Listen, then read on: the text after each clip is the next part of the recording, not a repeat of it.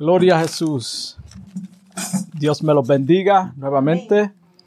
Como siempre, es un privilegio de estar aquí en la casa del Señor con el solo propósito de engrandecer el nombre de Dios, del Señor. Damos gracias porque hasta aquí Él nos ha traído. Gracias por la oración, Leila y Jen, que las dos oraron por la predicación.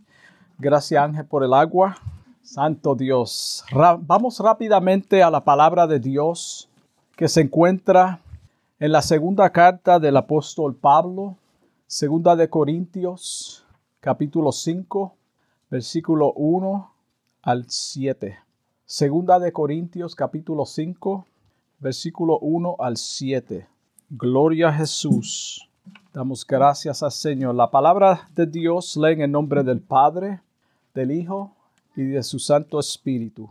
Porque sabemos que si nuestra morada terrestre, este tabernáculo, se deshiciere, tenemos de Dios un edificio, una casa no hecha de manos, eterna en los cielos. Y por esto también gemimos, deseando ser revestidos de aquella nuestra habitación celestial, pues así seremos hallados vestidos y no desnudos. Porque asimismo los que estamos en este tabernáculo gemimos con angustia, porque no quisiéramos ser desnudados, sino revestidos, para que lo mortal sea absorbido por la vida. Mas el que nos hizo, para esto mismo nos hizo, quien nos ha dado las arras del Espíritu Así que vivimos confiados siempre y sabiendo que entre tanto que estamos en el cuerpo, estamos ausentes del Señor, porque por fe andamos, no por vista. Qué palabra difícil. Wow. Gloria a Jesús. Y en esta hora el tema del mensaje es absorbido por la vida. Absorbido por la vida. Y esta va a ser, esta va a ser el primer, la primera parte de este mensaje porque es bastante largo y quisiera traerlo lo más simple que pueda. Porque como dije, es, es, es profundo lo que el apóstol Pablo está hablando en esta escritura. En esta hora, si yo preguntare, no levante las manos, no conteste, si yo preguntare cuántos aquí quieren morir, cuántos aquí desean yo te aseguro a ti que nadie quiere morir. No quiero sonar pesimista en esta mañana, pero en esta hora vamos a hablar de un tema que nadie le gusta ni queremos oír. Es el tema de la muerte. Es el tema de la muerte. Y Leila leyó una escritura muy importante en el Salmo 103, versículo 15, que dice que el hombre el ser humano, todo ser humano, es como la hierba. Son sus días como la hierba. Florece como la flor del campo, que, que, que pasó el viento por ella y pereció y su lugar ya no la conocerá más. Así es la vida del hombre. Y así fue establecido por Dios aquí en la tierra. En el tiempo que Pablo escribió esta carta, muchos falsos maestros se habían infiltrado en la congregación y enseñaban que no había tal cosa como la resurrección. So, vamos a, darle comienzo de por qué Pablo está escribiendo esto. Otros veían la muerte como el final de su existencia y nada más acontecía, ahí terminaba todo. A la vez que la persona moría, pues murió, nada más acontecía. Todo, eh, y, terminaba todo. Por lo tanto, decían que vamos a comer y vamos a beber porque mañana moriremos. Esto es lo que hay en la vida. Esto es lo que estaban enseñando en aquel tiempo. So, el apóstol Pablo dijo en Primera de Corintios, capítulo 15, versículo 32. Mira cómo él dice, concerniente a esto como ellos pensaban y decían, vamos a comer y vivir porque no hay vida después de esto. Si como el hombre va si como el hombre batallé en Éfeso, él está hablando de su experiencia contra fieras. Él no está hablando de animales. Él está hablando de, de la persecución de los religiosos, de aquellas personas que lo querían matar, los que lo apedreaban, los que lo encarcelaron. ¿Qué me aprovecha? Pregunta él. ¿Qué me aprovecha si yo batallé contra ellos? ¿Qué me aprovecha si los muertos no resucitan? Si los muertos no resucitan. Caminamos, comamos, perdón, y bebemos, porque mañana moriremos. Eso es lo que dice el apóstol. En vano fue lo que yo pasé. Si esto es como ustedes dicen. En los versículos que leímos de apertura, Pablo nos va a mostrar por qué no debemos tener temor a la muerte, sino confianza. Debemos de confiar, no tenerle temor a la muerte. Como dije, todo el ser humano es como la hierba. Vamos a pasar de esta vida. Él explica lo que acontece en la resurrección de las personas salvas. Que quede claro. Vamos a hablar de los nacidos de nuevo en esta predicación. Lo primero que tenemos que entender del apóstol Pablo es que fue un hombre ilustrado. Pablo fue un hombre muy ilustrado en filosofía y en teología. Era fariseo, maestro de la ley antes de, de ser alcanzado por Cristo. Antes de ser alcanzado por Cristo, él no vino a Cristo, Cristo lo alcanzó a él. Fue enseñado en la escuela rabínica por uno de los mejores maestros de su época llamado Gamaliel. En el libro de los Hechos, capítulo 22, versículo 3, el apóstol dijo ante una multitud que lo acusaba, míralo cómo se expresó en ese, en ese capítulo y versículo. Yo de cierto soy judío, nacido en Tarso de Sicilia, pero creído en su, criado en esta ciudad creado en esta ciudad, instruido a los pies de quién? De Gamaliel. Instruido a los pies de Gamaliel, estrictamente conforme a la ley de nuestros padres. So, él era fariseo de fariseos, lo cual él lo dice. Él era celoso de la ley. Él perseguía, sabemos la historia, eso no vamos a entrar en ella. Celoso de Dios, conforme hoy lo sois vosotros. Así como ustedes son celosos, yo lo era también, está diciendo el apóstol. Él escribió cosas difíciles de entender. Por eso es que algunos las tuercen y le dan otra interpretación incorrecta. Las cartas de Pablo son difíciles de entender. Muchos las confunden y le dan otra interpretación, aplican mal la palabra de Dios. El apóstol Pedro dijo en su segundo libro, capítulo 3, versículo 16, refiriéndose a los escritos de Pablo, mira cómo dijo Pedro de los escritos de él. Casi en todas sus epístolas, hablando en ellas de estas cosas, ¿de qué cosas se refería Pedro? De la salvación de la salvación, entre las cuales hay algunas difíciles de entender. Mira lo profundo que era Pablo. Y no, él no lo hacía con la intención de confundir a la gente. Él que Dios lo capacitó con una inteligencia que los mensajes de Pablo eran tan y tan profundos. Él llegaba a, o, o entraba en cosas que ningún otro predicador o apóstol o discípulo maestro explicaba entre las cuales algunas difíciles de entender, las cuales los indoctos y inconstantes tuercen, como también los otras, las otras escrituras. Esto es lo que está diciendo Pedro, para su propia perdición. Lo mismo que acontece hoy, cuando sacamos la palabra de Dios fuera de contexto, cuando le damos otra interpretación, lo cual no es correcta. Un indocto es una persona falta de entendimiento. Eso es lo que es un indocto. El inconstante no es estable ni permanente. Eso es una persona inconstante. Con facilidad cambia de pensamientos. en las aflicciones y en, y en su opinión y su conducta. Por eso vemos tantas cosas dentro del pueblo de Dios, porque hay muchas personas que son inconstantes, no son permanentes. Y una de las pruebas de una verdadera salvación es la permanencia. Es la permanencia. Santiago lo explica de la siguiente manera en su libro, capítulo 1, versículo 8. El hombre de doble ánimo, el hombre de doble ánimo es inconstante en todos sus caminos. Hermano, la palabra de Dios es clara.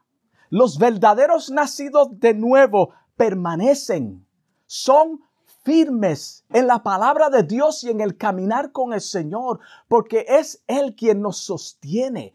Antes de entrar en los versículos de apertura, tenemos que ir al contexto para entender lo que el apóstol Pablo quiso decir en esta escritura. Tenemos que aclararlo. En el capítulo 4, versículo 16, dice, por tanto, no desmayamos. Antes, aunque en este, aunque nuestro hombre exterior se va desgastando, cuando uno nace ya está poniéndose viejo desde que uno nace. Esa es la ley de la vida. El hombre interior, no obstante, se va, se renueva de día en día. Mira el contraste. El hombre natural, el hombre carnal se va cada día gastando, pero el interior se va renovando de día en día. Porque esta leve tribulación momentánea produce en nosotros un cada día más excelente y eterno peso de gloria.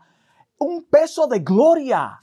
No mirando nosotros las cosas que se ven, sino las que no se ven. Pues las cosas que se ven son temporales. Y tanto que nos aferramos al cuerpo y a esta vida. Son temporales. Pero las que no se ven son eternas. Son eternas. En estos versículos, el apóstol Pablo claramente está hablando de las aflicciones y las pruebas que pasamos en este cuerpo frágil, imperfecto, que se va desgastando con los años. ¿Cuántas veces nos miramos en el espejo o miramos fotos de 10 años atrás, de 15, de 20, de wow, qué bien me veía, qué bien me veía, la vida no me ha sido buena.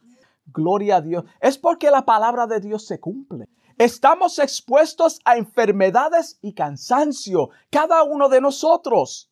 Por lo tanto, los versículos de apertura que leímos están hablando de la muerte y hace un contraste entre los afanes y conflictos de esta vida y la futura vida gloriosa que es en Cristo Jesús, donde no habrá más angustia, dolor y decaimiento físico. Eso es lo que está trayendo Pablo. No se preocupen. En el libro de Isaías, capítulo 25, versículo 8, mira cómo dice el profeta Isaías concerniente a esto.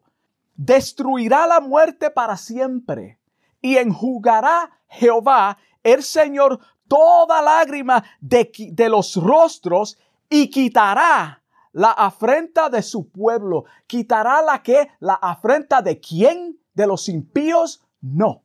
De su pueblo, de toda la tierra. Porque Jehová lo ha dicho. Él selló lo que dijo. No podemos torcerlo. Tenemos que alcanzar aclarar, perdón, esta profecía y, entender que se cumplirá en la resurrección de los redimidos. Lo que acaba de decir Isaías se va a cumplir en el tiempo de la resurrección de quién? De los redimidos, de los salvos, de los nacidos de nuevo, de aquellos que han sido sellados permanente con el Espíritu Santo para el día de qué? De la redención. Primera de Corintios capítulo 15 versículo 54. Mira cómo dice. Y cuando esto corruptible está hablando del cuerpo, del ser humano de hoy, de cómo vivimos, esto corruptible se haya vestido de incorrupción. Cuando se haya que vestido de incorrupción. Y esto mortal. Somos mortales. Vamos a morir. Se haya vestido de inmortalidad. Entonces, cuando dice entonces, quiere decir que hay una pausa, hay una continuación después de que uno muera. Entonces, se cumplirá la palabra que está escrita, sorbida es la muerte en victoria. La muerte para el cristiano es victoria. ¿Por qué lloramos tanto para no morir? El apóstol Pablo, siendo fabricador de tiendas o casas, usó como una analogía de acuerdo a su profesión para comparar el cuerpo mortal del ser humano con un tabernáculo y el cuerpo mortal después de la resurrección con un edificio no hecho de manos. Mira qué lindo. Mira qué lindo. Yo voy a usar mi profesión para explicarle a ustedes cómo es el proceso de Dios en esta vida y después de esta vida. Mira qué simple. Lo cierto es que todos dejaremos de existir algún día en este mundo porque estamos en un cuerpo, como dije, frágil que algún día morirá. Todos vamos a pasar, vamos a hacer historia. Hoy estamos y mañana no. El apóstol Pedro lo explicó de la siguiente manera. Mira cómo Pedro se expresó de esto. En su carta segunda de Pedro, capítulo 1, versículo 14. Pues nosotros, perdón, pues nuestro Señor Jesucristo me ha mostrado que pronto tendré que partir de esta vida terrenal. Mira cómo lo puso. Pronto tendré que partir de esta tierra terrenal. Cuando dice de esta, quiere decir que hay otra. De esta vida terrenal.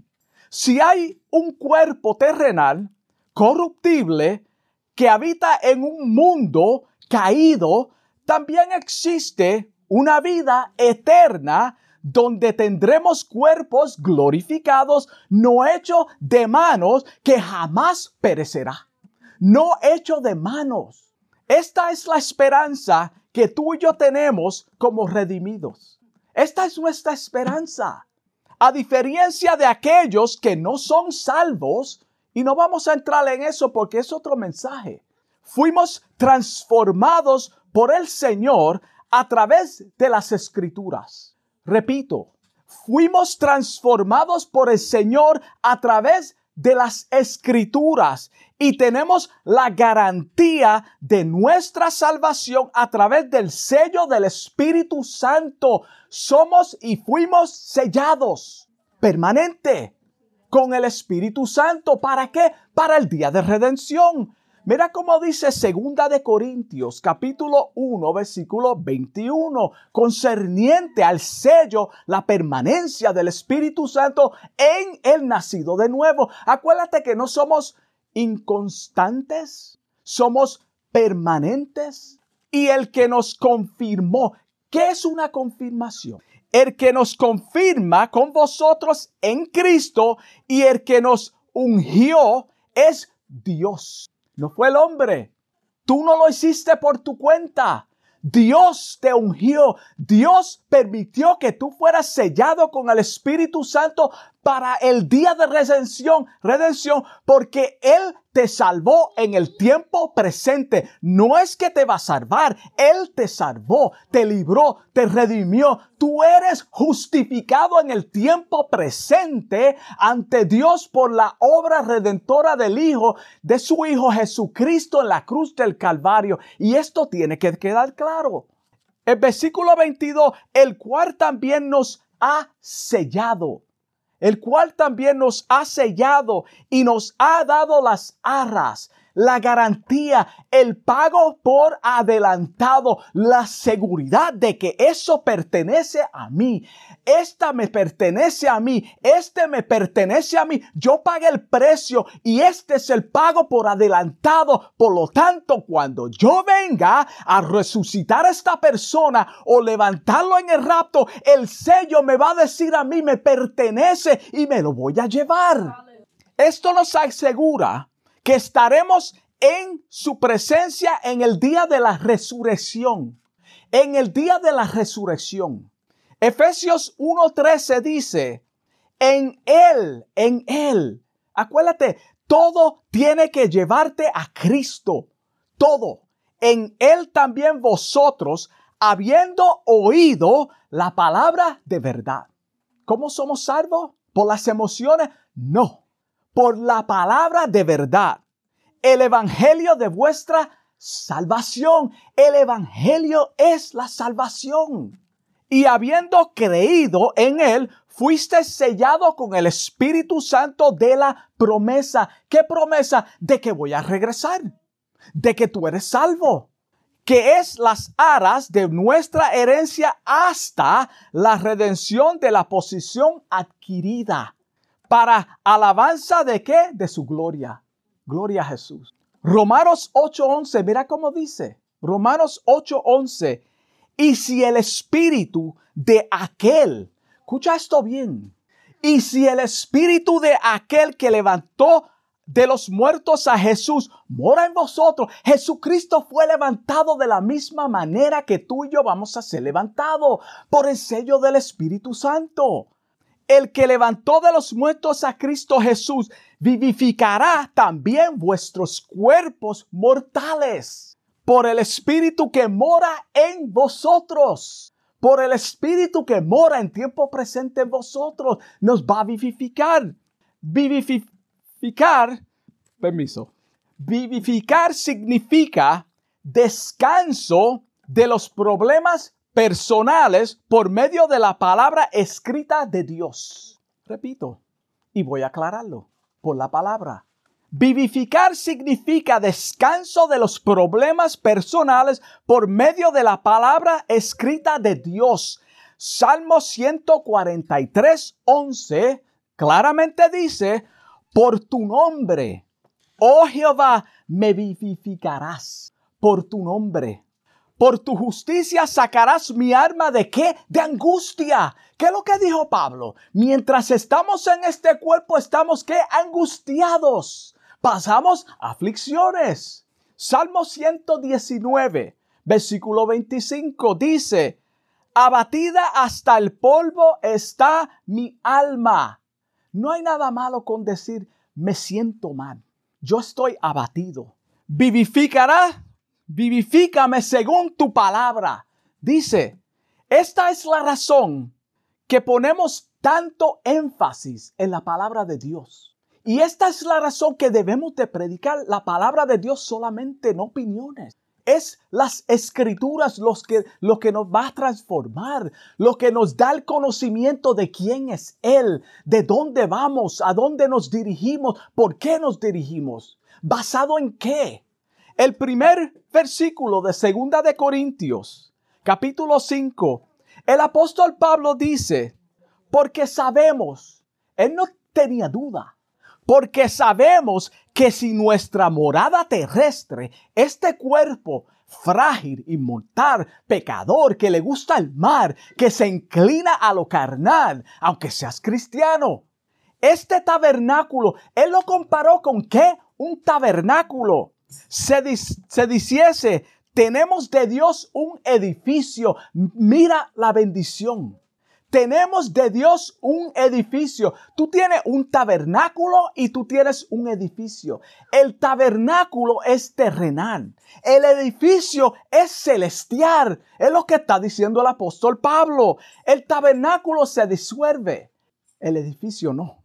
Una casa no hecha de manos. Una casa no hecha de manos, de manos. ¿Dónde? En los cielos. No en la tierra. No en la tierra. Y tanto como dije que nos aferramos a esta tierra. Date cuenta que No dice quizás o a lo mejor tendremos de Dios una casa no hecha de manos. Eso no es lo que el apóstol dice. Él está hablando en tiempo presente. Tenemos, ya está. Tenemos una casa, un, un, edificio, un templo ya en los cielos. Por lo tanto, no debemos de dudar. El Señor no miente. Si Él lo dijo, Él lo cumplirá. Es porque existe. Primera de Corintios, capítulo 15, versículo 2, dice, mas ahora Cristo ha resucitado de los muertos. Mas ahora Cristo ha resucitado de los muertos. Primicias de los que duermen es hecho. Primicia de los que duermen es hecho. Acuérdate, estamos hablando de la resurrección, la muerte y la resurrección. Si hay una, si hay una preeminencia, que quiere decir, quiere decir que hay una cosecha. Hay una cosecha. ¿Qué le sigue? No termina ahí. Hay una cosecha. Cuando el sembrador siembra, por ejemplo, verduras o algún tipo de, de, de alimento para comer, la primera cosecha o la primicia es que lo primero después que viene la demás cosecha. Esto es lo que Jesucristo hizo. Él dio su vida, Él murió y resucitó. Él es las primicias de la cosecha que vendrá luego que somos nosotros en la resurrección o en el arrebatamiento de la iglesia.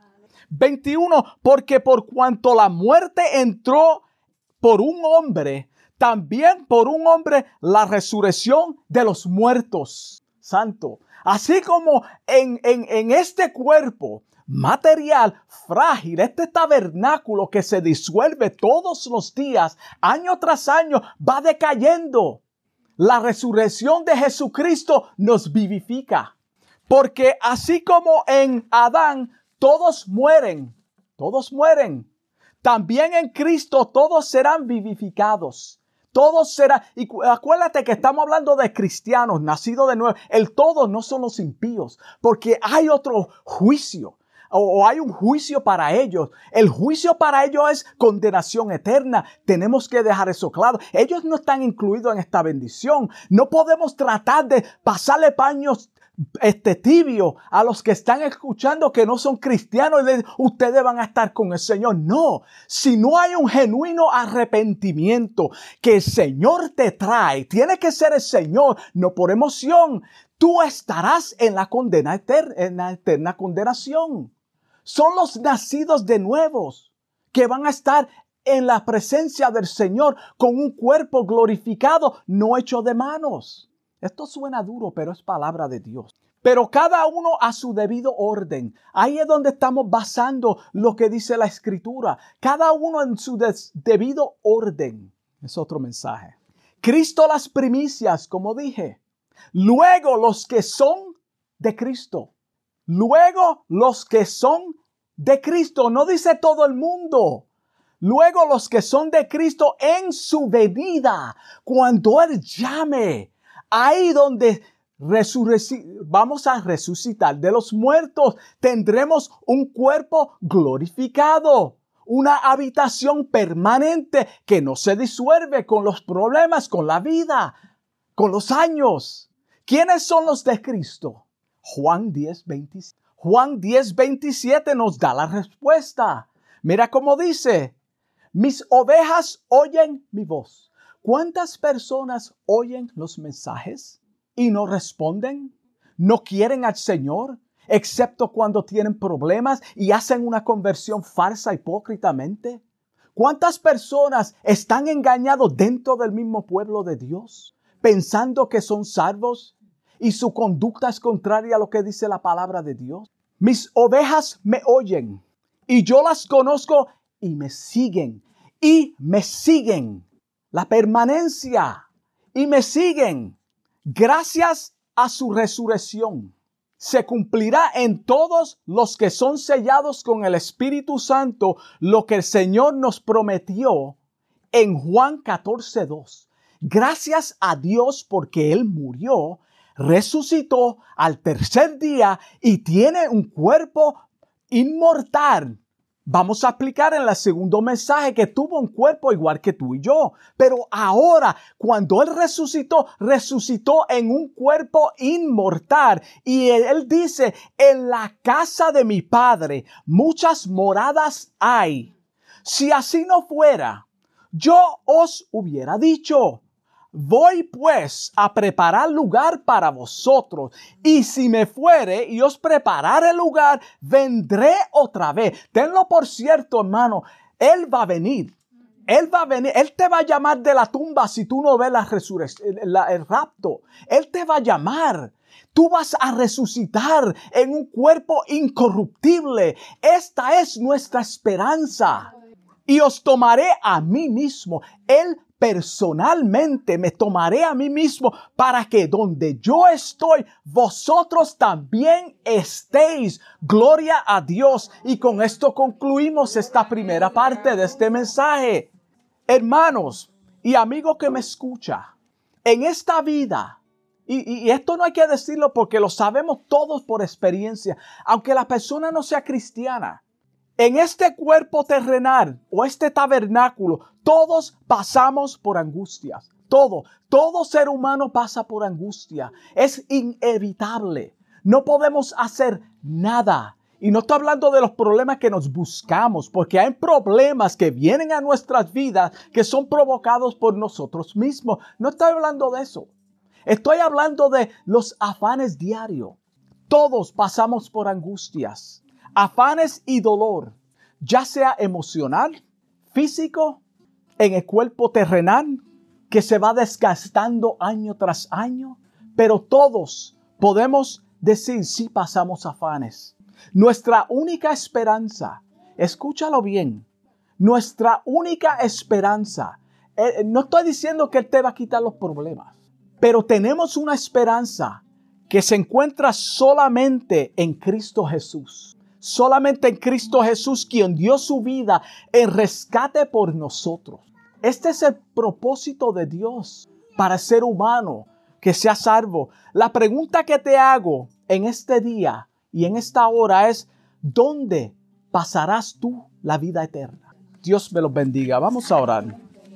Amantísimo Dios, Padre Celestial, te doy gracias, Señor. Gracias, gracias, Señor por este día tan precioso, por tu palabra que ha sido, Señor, expuesta tal y como tú me la has dado, Dios mío. En este momento te pido por los oyentes, Señor, por estos hermanos, Padre, que me están escuchando, por cada uno de nosotros aquí, Padre. Que tú nos ayudes, Señor, a entender tu palabra, Señor, a reconocer que tendremos, Padre, un cuerpo inmortal algún día, Señor. Que tú nos levantarás, Señor, Padre, glorifícate en cada uno de nosotros, Padre. Aquella persona que aún todavía no te conoce, Padre, trae esa persona, sálvalo, Señor. Que sea un genuino arrepentimiento a través de las escrituras y el sello del Espíritu Santo, Padre. Te doy gracias en el nombre de Jesús. Amén. Dios me lo bendiga.